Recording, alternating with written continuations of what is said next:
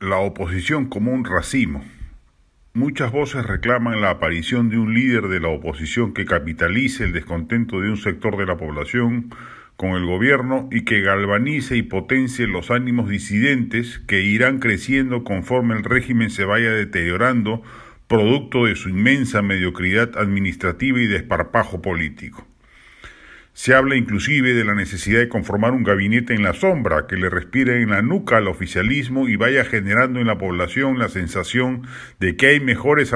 alternativas o siempre las hubo respecto de lo que está aplicando Palacio a trompicones en medio de una confusión programática feroz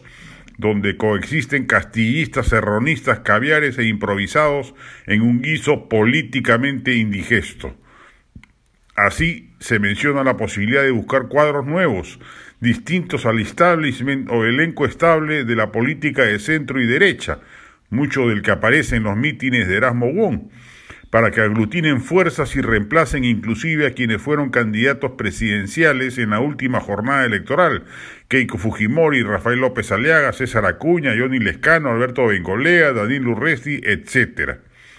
En verdad, no les falta razón a quienes creen que ya ese conjunto de figuras cumplió su ciclo y que la única forma de derrotar la aparición de una izquierda disruptiva,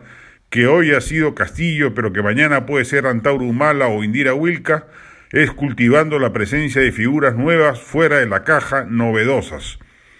Pero también es cierto que a estas alturas del partido, cuando aún existe absoluta incertidumbre respecto del rumbo que va a tomar el gobierno, si moderado, con un castillo desprendiéndose de Cerrón y el Movadef y por ende de la Asamblea Constituyente, o si acaso un castillo manteniendo esa alianza y ese propósito, haciendo de su afianzamiento en el poder una herramienta para radicalizarse antes que para centrarse,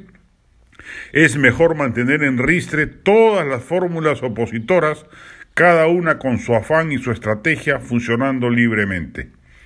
la oposición como un racimo, no como un puño único, parece ser la mejor manera de transitar esta fase de lucha política. Y en esa medida, bienvenidos los mítines de sábados y domingos, la radicalidad de cierta derecha, la oposición congresal, las organizaciones sociales populares, la manifestación principista de gremios empresariales, el rol mediático de denuncia tan importante en estos días, la aparición en la prensa de diversos líderes de ese amplio espectro que va del centro a la derecha. Todo suma, nada resta.